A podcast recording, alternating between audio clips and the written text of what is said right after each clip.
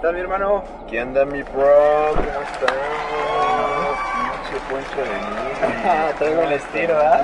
güey. El estilo de Poncho. ¿Cómo andas, amigo? Vamos a ponernos los Lo único que Poncho es el gallo. Para... para que no nos detengan. ¿Cómo estás, amigo? ¿Cómo estás? Miren, les presento. Él es Ángel Franco, un súper, súper, súper brother mío desde muchísimos años ya. Ya llevamos varios años de amistad.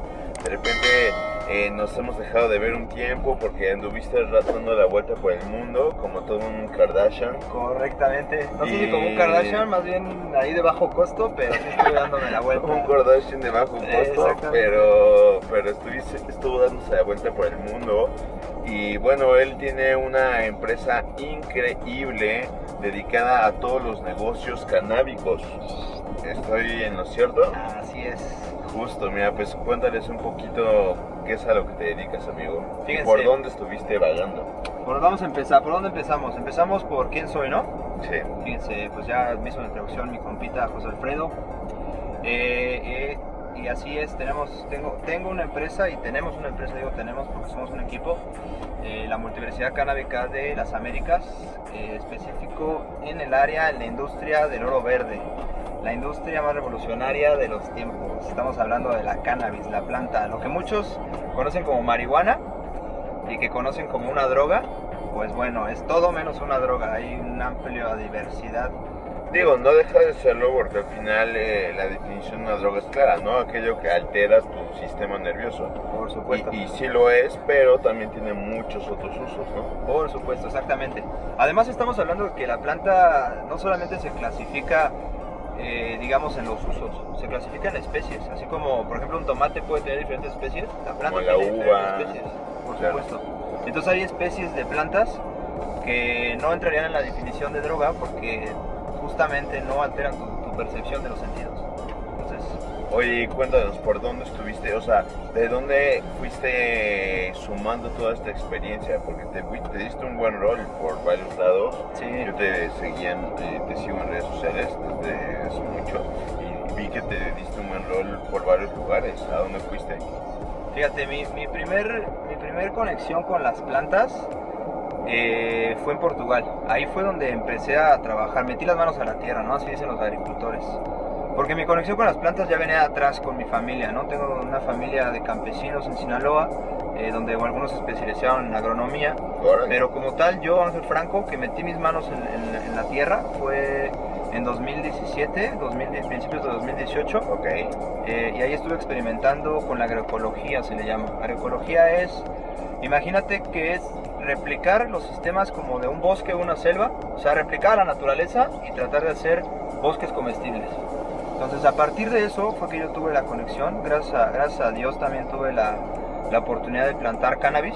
Esa, esa cannabis también la plantamos en sistemas que son parecidos, replicando sistemas de la naturaleza.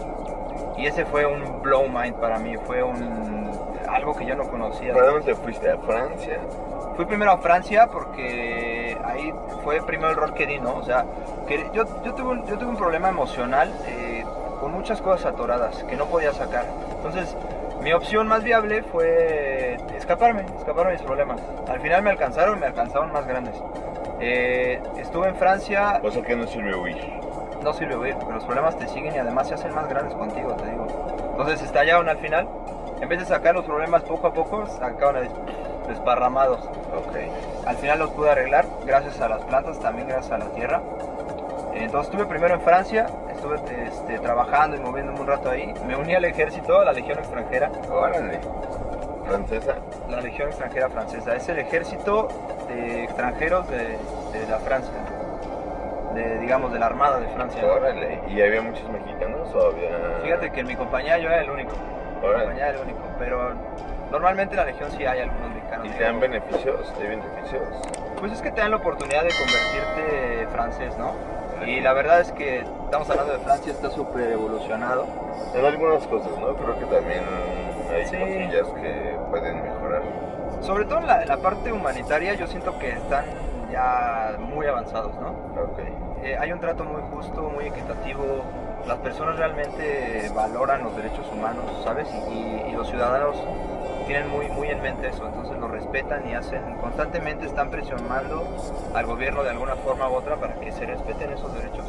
Entonces el ejército es otra cosa de, de otro mundo, la verdad yo me sentía muy protegido ahí. No estuve como tal eh, en operaciones, porque mi visión no fue irme a la guerra, ¿no? Siempre he estado en contra de la guerra, aunque sé que es necesaria. Eh, pero, ¿sabes qué? Lo hice como para, para superarme, para hacer un, algo más, algo difícil en mi vida Ok. y poder Como un cosechar- reto. Exactamente, un reto. Ok. Entonces estuve nueve meses en el ejército, lo que dura el entrenamiento. Ok. Terminé mi entrenamiento y dije, ¿sabes qué? Eh, adiós, yo no me interesa la guerra, y me voy a hacer mi vida. Y después de eso, este, cuando tenía dinero, pues me puse a, a dar el rol un rato surfeando por Portugal. Yo sabía que Portugal era el mejor lugar del mundo para aprender surf. Entonces me lancé allá y me fui de voluntario a una granja, a una granja orgánica. Ahí fue donde tuve el, primer acercamiento con las plantas del que te hablaba. Wow. Oye, y justamente hoy queremos hablar y vamos a hablar sobre este tema, las enseñanzas de la tierra, eh, lo importante, porque fíjate, hay, hay- hay algo súper importante que yo siempre he llevado a un desarrollo eh, tanto filosófico y de conversación, ¿no? Que Ya. cuando tú comprendes cómo funciona la tierra,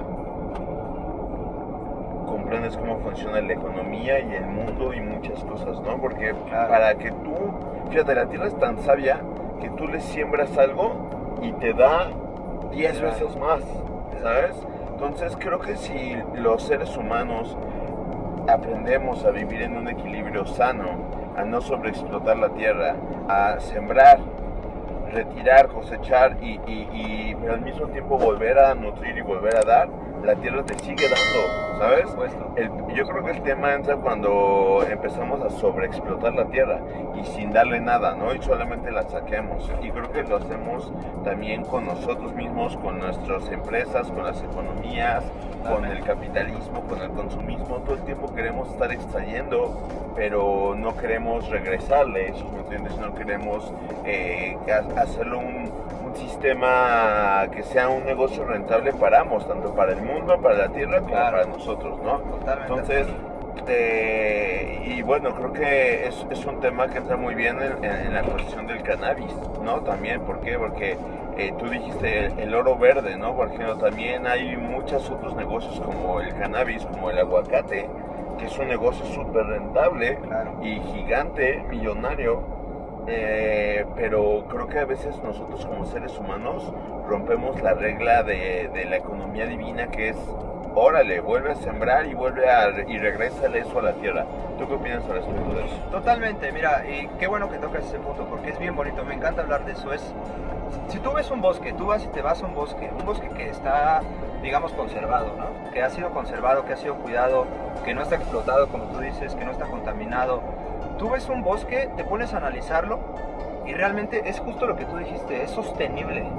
Es, es una economía natural sostenible, porque da frutos, el fruto cae cuando madura, la, madura y tiene semillas, que a lo mejor las semillas se las llevan las aves o los mamíferos. Recordemos que los mamíferos tienen el sistema digestivo capaz de proteger con enzimas las semillas para que tengan la codificación genética y vuelvan a nacer, vuelvan a sembrarse solas. Al desecarlas, ¿no? Exactamente, exactamente. Entonces, estamos hablando de una, una super empresa que está trabajando todo el tiempo y está reinvirtiendo su economía y, sol- y, y- y no solamente está reinvirtiendo, Me encantó cómo lo que dijiste, está fíjate. creciendo. La naturaleza es una super empresa. Claro, claro, es que está, tiene una organización, o sea, no está nada más hecha por hacer. Fíjate qué cabrón, porque acabas de decir algo, el fruto cae, el animal eh, come ese fruto y después defeca y esas semillas vuelven a entrar a la tierra y vuelven a, generar nuevos frutos, ¿sabes? O sea, es impresionante cómo funciona, pero creo que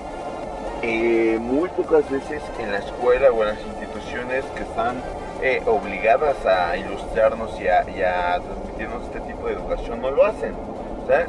Entonces nosotros vemos a la, a la tierra o vemos a la, a la madre naturaleza como una fuente de saqueo, ¿sabes?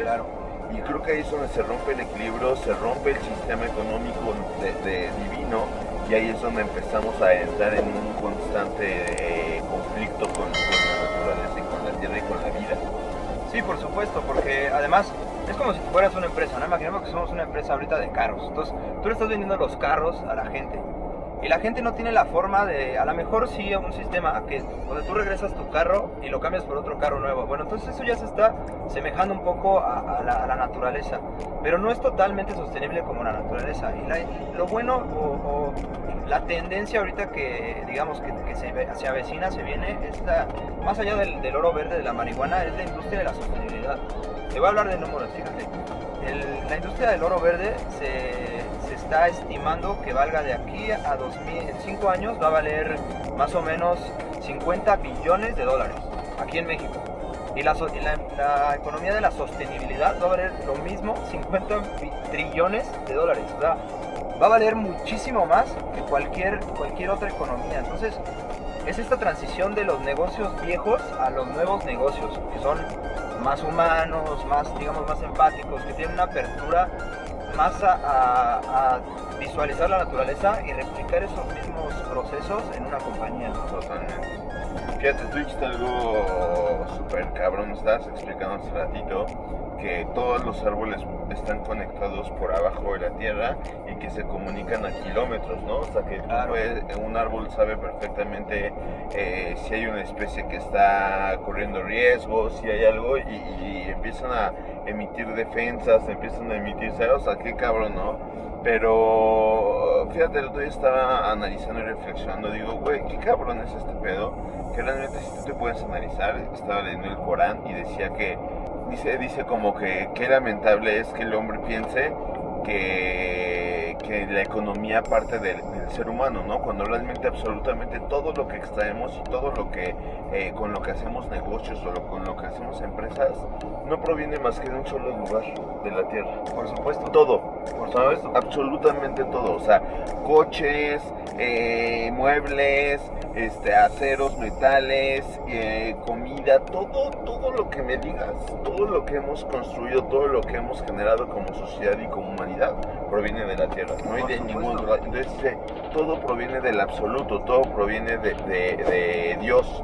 Entonces, realmente tu principal socio, tu principal aliado, deberías de contemplar que es la fuente, es el absoluto, ¿no? Y creo que muchas veces eh, el materialismo nos ha quitado esa visión y pensamos que, ay, sí, estamos haciendo business él y yo con tal producto, con tal servicio, pero todo viene de Dios, todo viene de la naturaleza, todo viene de la tierra. Claro. Y eso es algo que a veces creo que tenemos que volver a retomar y, tenemos que volver a ser conscientes como seres humanos.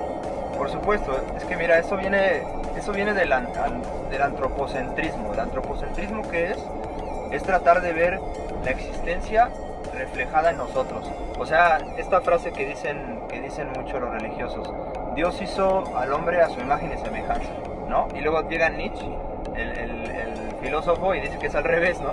que más bien nosotros hicimos un Dios que es a imagen y semejanza de los hombres. Entonces, cuando hablamos de Dios, no se imaginen a, no se imaginen a alguien como yo, un humano. exacto. Dios es algo que no tiene formas, algo que no tiene. Y eso es lo que tenemos que analizar para entender que justamente lo que decías tú, ese Dios es, nosotros somos herramientas divinas de transformación, así como los mamíferos en su estómago poseen las enzimas para defecar las semillas y que estén listas, pues nosotros tenemos las manos y la mente para transformar también los recursos naturales en otras cosas, ¿no? En viviendas, en automóviles, en alimentación, en cosas que necesitamos para, para, para disfrutar, disfrutar y vivir la vida, ¿no? Fíjate, los textos Salomón dice algo impresionante, ¿no? Dice que todo ya fue puesto en el reino, dice, todo ya fue puesto en el reino para ser utilizado, pero debemos aprender a utilizar los recursos y, las cosas con sabiduría. Claro. O sea, fíjate qué poderoso lo que está diciendo ahí, ¿no? O ya todo está puesto ahí, solamente aprende a utilizarlo de la manera adecuada. Claro, sí, sin duda, sin duda. Y fíjate, por ejemplo, como lo que decíamos, ¿no? O sea, eh, la marihuana es un, gran ejemplo, ¿no? La gente dice, ah, huevo, ya se va a legalizar la marihuana y nada, pues me voy a poder poner este, hasta el culo eh, sin, problemas legales y sin nada. Pero, por ejemplo, yo siempre he dicho, ¿no? El problema yo creo que nunca han sido las drogas. Yo creo que el problema, bueno, hay drogas sintéticas que sí son un tema, ¿no? Pero yo creo que en sí el problema nunca ha sido las, drogas como tal, porque siempre han existido, o sea, han existido diversa cantidad de drogas y diversa cantidad de plantas y de, y de, mm, cosas que alteran tus sentidos en la naturaleza, pero creo que el tema es que antes las consumían las personas estaban preparadas para consumir este tipo de, ¿sabes? Como eh, sacerdotes del antiguo, del el antiguo imperio azteca, del imperio antiguo eh, sumerio, o sea, siempre han estado presentes en nuestras vidas, pero no todos tenían acceso a ella, ¿sabes? Y, y- y- y se les tenía un cierto respeto. Es como, por ejemplo, yo siempre digo, cuando, cuando te enfermas del estómago, te tomas un té de manzanilla, no te echas cinco o seis tés de manzanillas, ¿no? Claro, claro. Creo que la marihuana como tal es una gran medicina para la mente, para el corazón, para eh, espiritualmente hablando, pero creo que el, el abuso es el que corrompe al ser humano siempre, ¿sabes? El, no, no voy a, a- a echarme dos, tres toques, sino voy a echarme tres porros, dos porros, hasta Claro. que esté mal, ¿sabes? O sea, Sin duda. y creo que en todo lo hacemos así, tanto con el alimento, con el alcohol, con muchísimas cosas. Sin duda. Y- Sobreexplotamos. Sin duda, y son esas dos cosas que mencionas. Una es la intención con la que la haces y la otra es por qué la estás haciendo. O sea, porque yo lo puedo hacer con la intención de mejorarme, de, de tal cosa. Y, la otra es, o sea, ¿por qué? ¿Realmente te falta esa sustancia para que tú puedas vivir? Porque, por ejemplo, mira, la cannabis, la, la sustancia más famosa que todo el mundo conoce ahora de todas las sustancias que tiene, que son más de 400, es el THC, tetrahidrocannabinol. Esa es la molécula que te pone el high, que te pone la embriaguez, ¿no? Esta misma molécula tiene la misma estructura química muy parecida a otra molécula que producimos, sintetizamos los humanos, los mamíferos, que es la anandamida. Entonces, ya la tenemos, ya la producimos. Entonces estás hablando que la intención cuál es? Si te falta a ti, ok, tú, tú ocúpala externamente. Pero si ya la tienes, te sientes feliz, te sientes animado, te sientes elevado con, con- con tu cuerpo, con la misma producción de fábrica de hormonas que tiene tu cuerpo, ¿para qué vas a recurrir a algo que está afuera, no? Claro, claro. Wow, interesante eso que dices. Es Y eso. sí, creo que, eh, bueno, yo invitaría solamente a la gente a que estudie un poco más, a que se involucre un poco más, a que no solo consuma por consumir las cosas, ¿no? O sea, Claro. creo que es bien interesante cuando consumes algo con conocimiento de lo que consumes, ¿no? Y no solamente hablando cuestión de drogas, estupefacientes o plantas medicinales, sino también en, en general el alimento, güey, que estás ingresando a tu cuerpo, güey, que estás supuesto. ingresando a tu templo es impresionante. O sea, yo creo que eres un 80% de lo que estás ingresando a tu cuerpo. Por ¿sabes? supuesto, claro. Entonces, pues no sé, yo invitaría mucho a la gente a que, a que se diera cuenta de esto, a que fuera un poquito más consciente de lo que ingresa a sus cuerpos, a sus templos. Y bueno, no sé qué más te gustaría a ti agregar Va. para cerrar, amigo. Pues voy a agregar el espacio comercial, ya aprovechando que dice que hay que buscar la información. Vayan a la Multiversidad, Multiversidad Canábica de las Américas, estamos en las redes, estamos en el Instagram, estamos en el Facebook y ahí van a encontrar un blog con un montón de artículos escritos por científicos, escritos por personas que estamos realmente involucrados en la industria y van a encontrar todos los beneficios desde lo que decía José Alfredo, ¿por qué, por qué quieres consumir esa sustancia? ¿Cómo consumirla? ¿Para qué la quieres consumir? ¿Y qué otros usos tenemos? ¿no? Porque recordemos que la cannabis es... Cuando yo hablo que la cannabis puede regenerar al mundo, lo digo realmente en serio, con el corazón, porque puedes hacer todo, puedes hacer viviendas, construcción, puedes hacer textiles, puedes hacer energía, Wow. puedes hacer alimentación, puedes hacer medicamentos, puedes hacer eh, medicina. O sea, realmente es- puedes, puedes cambiar todas las industrias que ya están, como la, la de los, la del petróleo, la las energías, hacerlas más amigables con el medio ambiente plantando cannabis. Órale, qué chido, súper. Oye, pues para cerrar, amigo, un libro que les recomiendes. Un libro que les recomiende, mira, este es ya bien personal. Biblia, ¿no? A mí me gusta Como bien peñanito. la Biblia ya sacando así patadas de ahogado, ¿no? Ah, no, a mí me gusta mucho Henry David Thoreau.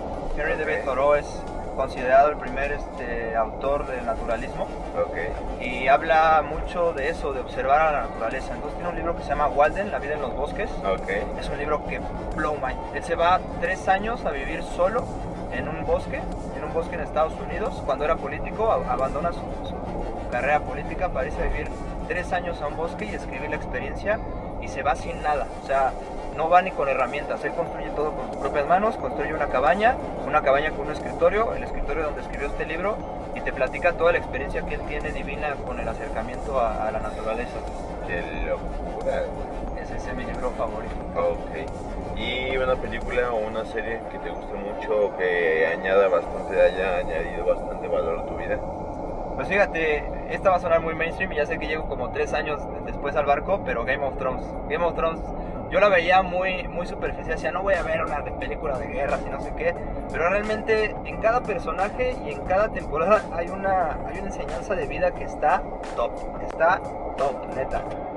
Te enseña mucho el valor de la, de la honradez, el valor de ser leal, el valor de, tener amigos y el valor de no dar por sentado que, que todo lo que estás viendo es tu realidad, o sea que existen muchas realidades alrededor y que en cualquier momento te puedes caer y cómo levantarte de esa caída, ¿no? Súper, me gusta. Sí, la verdad. Pues va amigo, pues muchísimas gracias carnal. Hermanito, sabes que estamos aquí a la orden. Un pinche placer hacer cosas contigo, güey. Igualmente, bro. Y bueno, pues ya saben, eh, estén pendientes de otros roles. Eh, la verdad es que es una maravilla poder compartir estas conversaciones intercambiando información.